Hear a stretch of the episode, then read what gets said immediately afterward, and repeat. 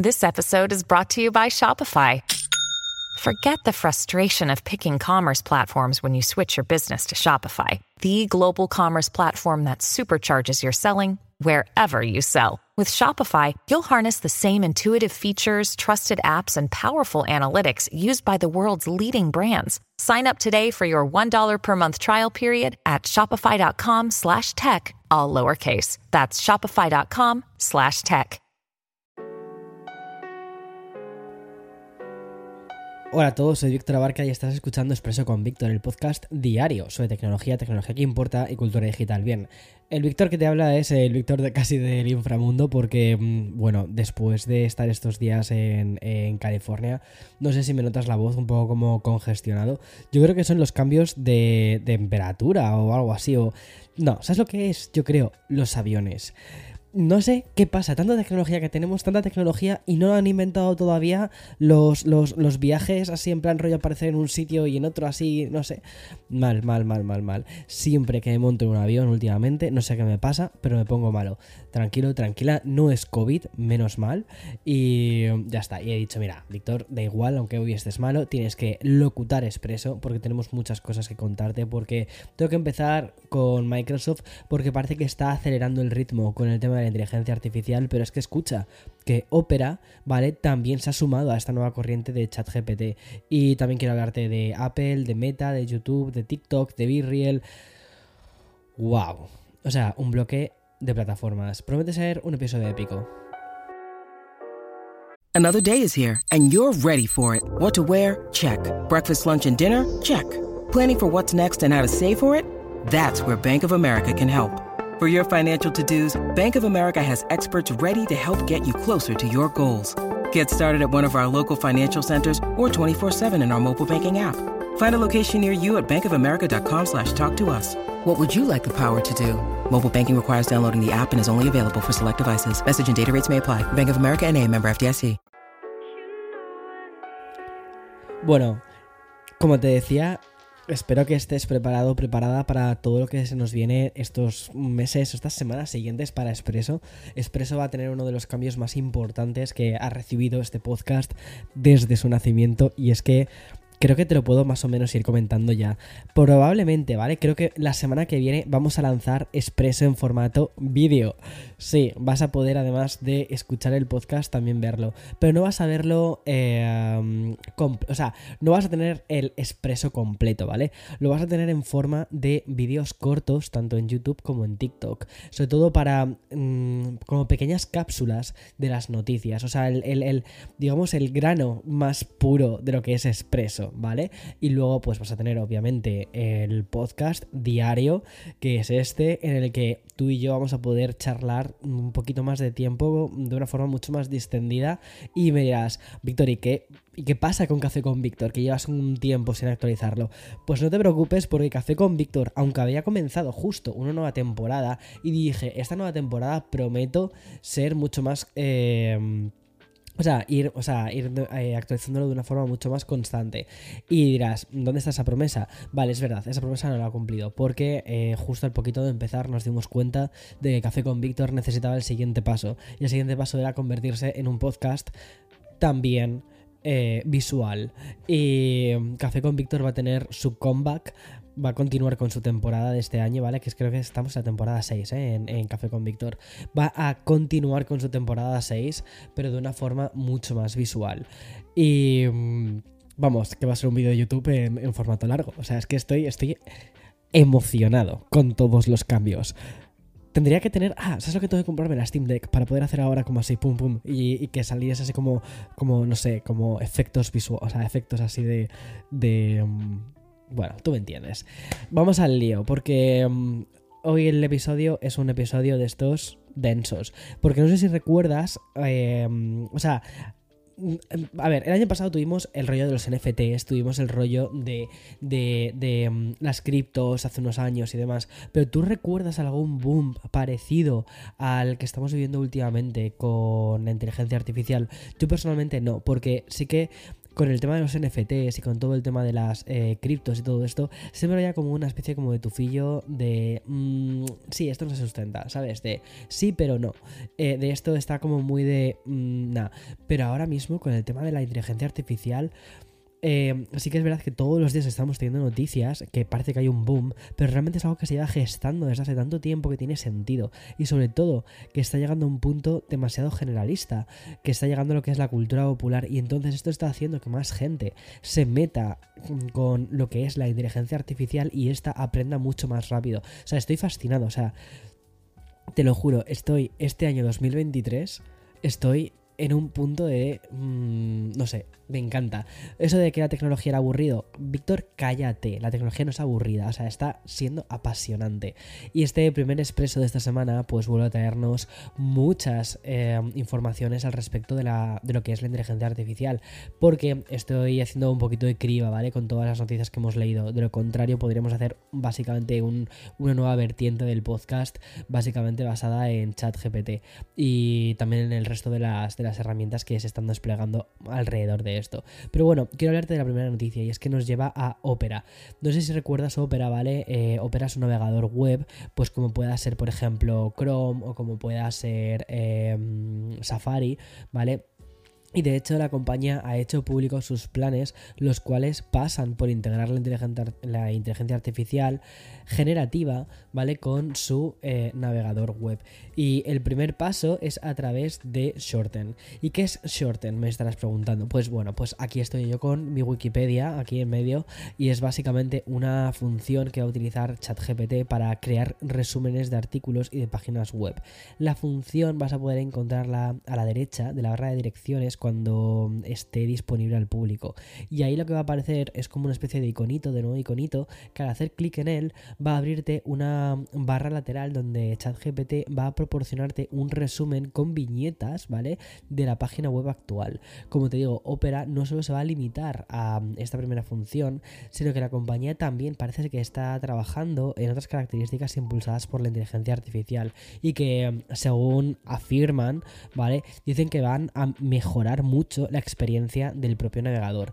Aunque no han querido dar más detalles, simplemente se han limitado a decir que van a llegar todo, que todo esto va a llegar muy pronto, ¿vale? Pero teníamos claro que tras la velocidad que está cogiendo Microsoft con su colaboración con OpenAI y el rediseño de, sobre todo que ha tomado Bing y después el anuncio de Google con Bardo, pues Opera, ¿vale? Que es uno de los buscadores también que suelen estar ahí como en el top junto con Firefox. Por cierto, Firefox quiero ver qué es lo que tienes que hacer. O sea, tengo, tengo muchas ganas de ver cuál va a ser su, siguiente eh, movimiento. Bueno, pues si algo tenemos claro es que este 2023 puede significar el final de un reinado o al menos sabemos que Microsoft y Opera van a defenderse mucho y tienen mucho, mucho que decir. No sé, yo estoy, como te digo, alucinado. Y seguimos hablando de Microsoft y su apuesta total por la inteligencia artificial. Y es que, según he podido leer hace un rato en The Verge, la gente de Redmond podría implementar funciones y aplicaciones impulsadas con inteligencia artificial en uno de sus productos estrella, que es Office. Porque tras lanzar la versión de Bing y Microsoft Edge con este modo copiloto ayudado por la inteligencia artificial, la compañía está poniendo todos sus esfuerzos en que esta tecnología de inteligencia artificial propulse también su catálogo de software. Y en el caso de Office, ahí entraría una herramienta de inteligencia artificial para generar gráficos y mm, sobre todo orientados a el PowerPoint y también al Excel. Y bueno, en, Word habría un modelo de inteligencia artificial para generar texto usando las o sea, usando indicaciones simples. Y mm, Microsoft sabe que el primero en aterrizar en la luna al final es quien entra un poco en, las, en las páginas de la historia y toda esta ventaja que le ha sacado a Google pues debe aprovecharla. Por eso ha acelerado muchísimo el ritmo de sus proyectos de inteligencia artificial y sin ir más lejos se esperaba que el nuevo Bing fuese a ser presentado a finales de, este mes, pero como ya viste se terminó adelantando a la semana pasada e incluso se programó antes de que Google presentase Bardo. O sea, fue como, venga, ¿qué rumores de que Google presenta Bardo? Pues nosotros lo lanzamos antes, porque al final quien, quien, quien llega antes pues mm, golpea más fuerte, es que no hay más. Y mm, según la información, la aplicación de tecnología se llama Prometheus IA y el lenguaje de inteligencia artificial impulsado por OpenAI estaría en las herramientas de Office y este podría darse a conocer a finales del mes de marzo. Es decir, que ese sería como el lanzamiento que tenían inicialmente programado. Hay muchas novedades, parece ser, dentro de Microsoft. Vamos a ver qué es lo que nos depara en los siguientes meses, pero yo personalmente ya sabes que yo sigo muchísimo la actualidad del día a día de Apple, soy usuario de Apple y utilizo el iPhone, utilizo el Mac, utilizo todos los ecosistemas, todos los dispositivos de la, de la compañía desde hace un montón de años, pero es verdad que desde que me dedico al mundo de la tecnología, he podido tener un acceso a, los productos de, Microsoft y me han flipado, me han fascinado ya no solo a nivel de diseño, sino también a nivel de cómo la empresa eh, piensa en muchísimos pequeños detalles de estos productos. Y mm, la verdad es que ahora mismo estoy como en un punto en el que es como wow, tengo muchas ganas de ver qué es lo que tiene que hacer Microsoft en esta nueva etapa porque creo que de verdad le puede ir muy bien y sobre todo creo que uno de los, o sea, para mí hay como tres grandes compañías de tecnología que son de hecho las tres compañías más ricas del mundo, que son Apple, Microsoft y Google. Y em, Google al final está, tiene su hegemonía ¿no? en el punto de los, de los buscadores. Pues veamos a ver qué termina sucediendo, o sea, veamos a ver por dónde va esto porque puede ser un punto muy fuerte. bueno, y descansamos un poquito de la inteligencia artificial para hablar de Apple. Y es que seguro que recuerdas que hace ya algunos meses te conté que la compañía estaba preparando su salto hacia los servicios financieros. Querían ir más allá del hardware y apostar por este tipo de negocios, así como por ejemplo el streaming o los eventos en directo, como por ejemplo Hola Rihanna en la Super Bowl. O sea, te has comido Rihanna la Super Bowl. Toma ya, o sea, reina. Por cierto, no sé si tienes... Mira, te voy a decir una cosa. Si no te ha gustado la actuación de Rihanna, me da igual. O sea, ahora mismo mi feed de noticias está dividido entre gente a la que le ha encantado la actuación de Rihanna y gente a la que no le ha gustado la actuación de Rihanna. Lo que yo te invito es que salgas embarazado a bailar. Ya verás lo que sucede. O a intentar hacer algo tan dignamente como lo que ha hecho ella. O sea, me ha flipado. A mí me ha gustado mucho. Ha hecho banger tras banger, o sea, unas canciones brutales. O sea, lo que ha venido a decir Rihanna es: Hola, este ha sido mi legado y he estado durante 7 años sin eh, prestaros atención. Ahora salgo, os canto estas, creo que son 14 canciones, ¿no? En 13 minutos y me vuelvo otra vez a mi, a mi casa ¿vale? A cuidar de mis hijos, bueno, de mi hijo y luego de mi siguiente, de mi siguiente criatura que tengo aquí. Y ya está, porque este es mi legado. No sé, me parece flipante. O sea, Rihanna, muy bien. Y muy bien Apple por haber patrocinado la Super Bowl. Bueno, pues eh, significa, ¿vale? Eh, o sea, parece ser que todo este tema de, patrocinar la Super Bowl, los eventos, el streaming, pues significa también eh, una oportunidad de negocio muy importante para la compañía.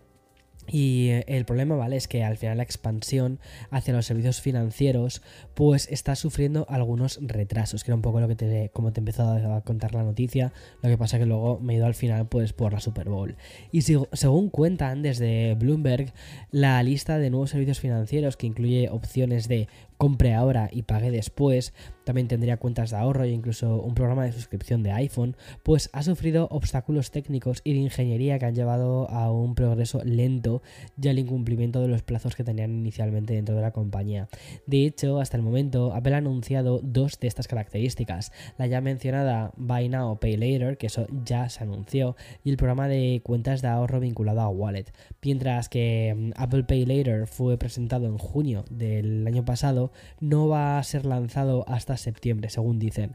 Y el programa de cuentas de ahorro tendría que haber sido lanzado ya, pero cuenta con un retraso de varias semanas. Y por cierto, Apple Pay Later, ¿vale? Ya ha sido probado tanto por empleados, según dicen los de Bloomberg, tanto por empleados de Apple como por incluso minoristas, hasta el punto de que el grupo de pruebas está compuesto por decenas de miles de usuarios. Curioso. Pero mm, no es el único servicio que lleva retraso, porque al parecer, según dicen también en, Bloomberg, otros dos planes todavía no se han anunciado. Dicen que hay un programa de suscripción de hardware para el iPhone y una versión ampliada de Apple Pay Later llamado Apple Pay Monthly Installments, con el cual podrías realizar transacciones grandes y cobrar intereses. Bueno, es curioso. A mí, en la que personalmente me parece que tiene muchísimo sentido, es la de mm, la suscripción del hardware, porque de hecho ya hay muchísima gente que está como semi suscrito al hardware. Al final, eh, aquí en Estados Unidos hay un, creo que hay algunos planes telefónicos que lo que haces es que cada dos años te cambian el iPhone, ¿sabes? En plan tipo, o sea, yo sé, por ejemplo, mis amigos tienen, tienen algo similar y como más o menos cada dos años, creo que es, eh, les cambia les cambian el iPhone, devuelven el suyo, el anterior que tenían, y les, les dan uno nuevo.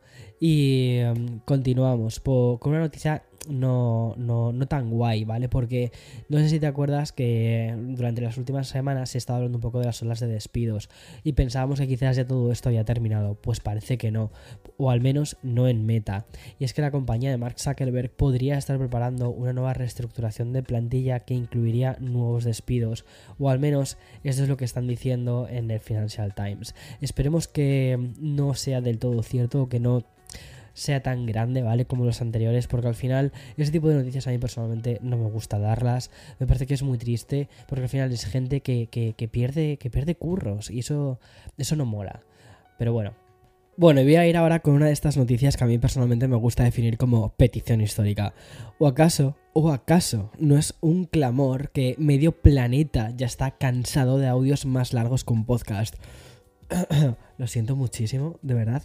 O sea, ahora mismo hago un comunicado urgente a todas las personas que componen House of BA porque sé que os envío audios de 7 minutos. Lo siento, lo siento de verdad. y, luego, y, luego, tengo las narices gordas de sentarme y decir estas cosas. Bueno, en fin, pues parece ser que la aplicación, que precisamente pertenece a Meta, está perfilando una función que nos va a facilitar mucho la vida a mucha gente. Y es que, según informan desde Web Beta Info. Eh, perdón que esté así con la garganta, ¿vale?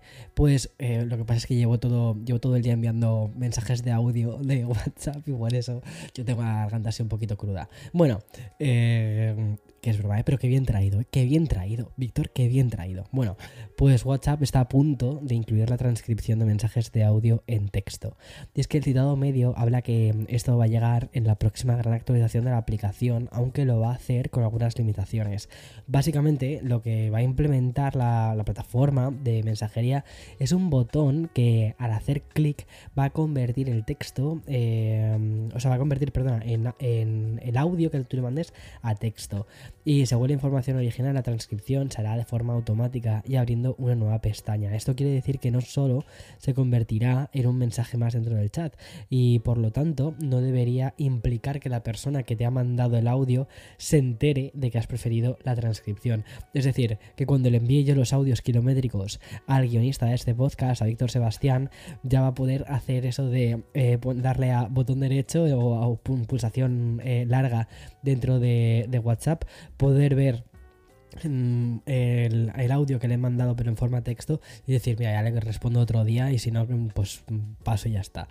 Pero curioso. Por cierto, esta actualización va a llegar primero para el iPhone y los usuarios de Android van a tener que esperar un poquito más. Y ahora toca hacernos eco de otro tipo de noticias que también pueblan los grandes sites especializados. Por ejemplo, la última gran novedad de YouTube, seas o no seas creador de contenido, seguro que yo creo que sí que conoces, ¿no? La, la, mm, o sea, dentro de la plataforma, la mala relación que hay entre el uso de la música en vídeos y la monetización, los dinerutus, para los creadores. Y hasta ahora, utilizar 5 segundos de un tema conocido era sinónimo de no poder recibir ningún tipo de monetización por un vídeo de 10 minutos al que le hayas dedicado días de trabajo y mucha pasta invertida. Hablo por experiencia propia. bueno, pues afortunadamente esto se ha terminado y es que la plataforma de vídeos propiedad de Google ha lanzado YouTube Creator Music. Esta nueva herramienta va a permitir a los creadores de contenido utilizar música en alta calidad en los vídeos. Pero aquí viene el giro, ¿vale? Porque no nos vamos a tener que preocuparnos de los derechos de autor. Es decir, vamos a poder seguir monetizando nuestro trabajo. La herramienta de YouTube funcionará un poquito al estilo TikTok, es decir, dando acceso a una biblioteca de música que tendrá dos versiones, una gratuita y otra de pago De esta manera, los creadores vamos a poder utilizar canciones en los vídeos sin ponerse en peligro con reclamaciones de derechos de autor. Y YouTube Creator Music va a dar acceso a una biblioteca de canciones que contará con diversos precios. El creador solo tiene que filtrar por precio para ver los temas que puedes contratar los creadores tendrán dos opciones, pagar una tarifa por adelantado para usar la música o directamente compartir las ganancias con los titulares de los derechos. Esto me parece que está bastante bien. Y TikTok es otra plataforma que está a punto de cambiar bastante su propio paradigma, pero no solo para los creadores, sino también para los usuarios. Y es que según han publicado en The Information, el muro de pago está a punto de implementarse en la, aplicación de origen chino. Al parecer, los creadores de TikTok van a poder incluir este muro de pago a partir de un dólar para sus publicaciones. Curioso, ¿verdad? O sea, ¿te imaginas que ahora TikTok se termina convirtiendo en una especie de suerte de OnlyFans, pero muchísimo más vainilla? Pues puede ser. Y es que la noticia noticia de The Information señala que esta medida es un intento de atraer a nuevos usuarios, y es que solo el 21% de los adultos de Estados Unidos usan TikTok, al menos según ha registrado un estudio de Pew Research del 2021, en comparación con los adolescentes de este mismo país que lo utilizan un 67%. Y el muro de pago no es la única novedad en la que trabajan en TikTok, también se encuentran desarrollando un Creator Fund 2.0, como su propio nombre indica, ¿vale? Se trata de la segunda versión de este proyecto original lanzado hace ya tres años, fue hecho en 2020, y em, básicamente lo que quieren es, em, bueno, lo quieren lanzar en marzo, cuidado, lo que quieren es pagar a los creadores que tienen más de 100.000 seguidores, que por cierto, escucha, esto me parece muy fuerte, ¿sabes que acabo de pasar a más de, espera, a ver, ¿cuántos seguidores tengo en el TikTok? A ver, hoy llevo todo el día en el TikTok, ¿eh? Eh, llevo 100, tengo 102.500 seguidores en TikTok. Wow, TikTok Celebrity. Em, pues mm, ya voy a poder por, fin estar en el Creator Fan. Bueno, una cosa muy curiosa de TikTok, ¿vale? El vídeo este de... Mira, tengo un vídeo que tiene 4,5 millones de visualizaciones. Este vídeo me ha dado 7 dólares. 7 dólares gracias TikTok. O sea, con eso puedo pagar un café. Mm, y ya está, ¿eh? y, sin propina.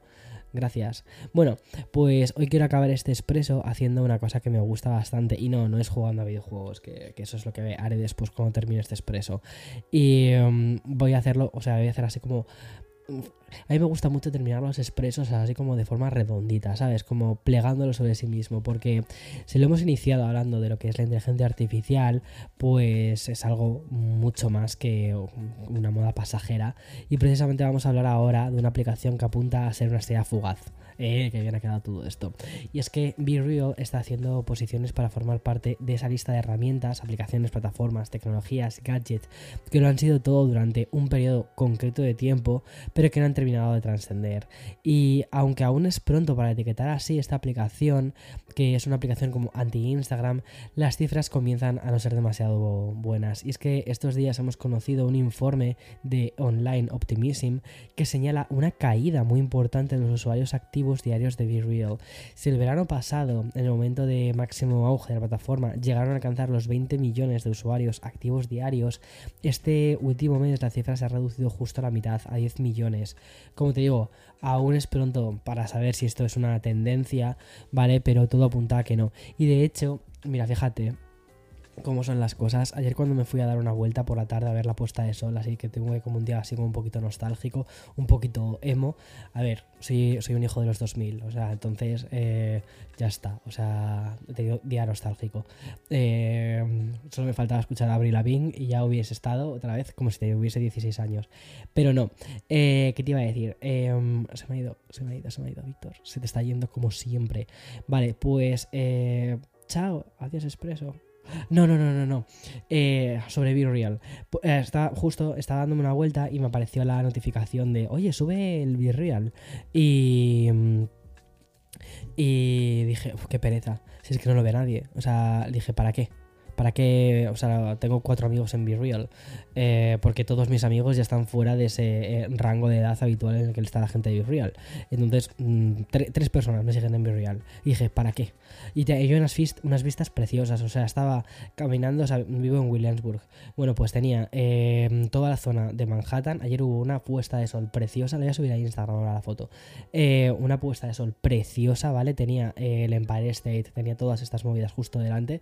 Y, lo, bueno, llevaba una cara pues mm, sin afeitar y despeinado y tal. Pero dije, bueno, pues hago un real Pero luego pensé, ¿para qué? ¿Para qué? ¿Sabes qué? No saques ni el teléfono móvil, si es que al final no lo va a ver nadie.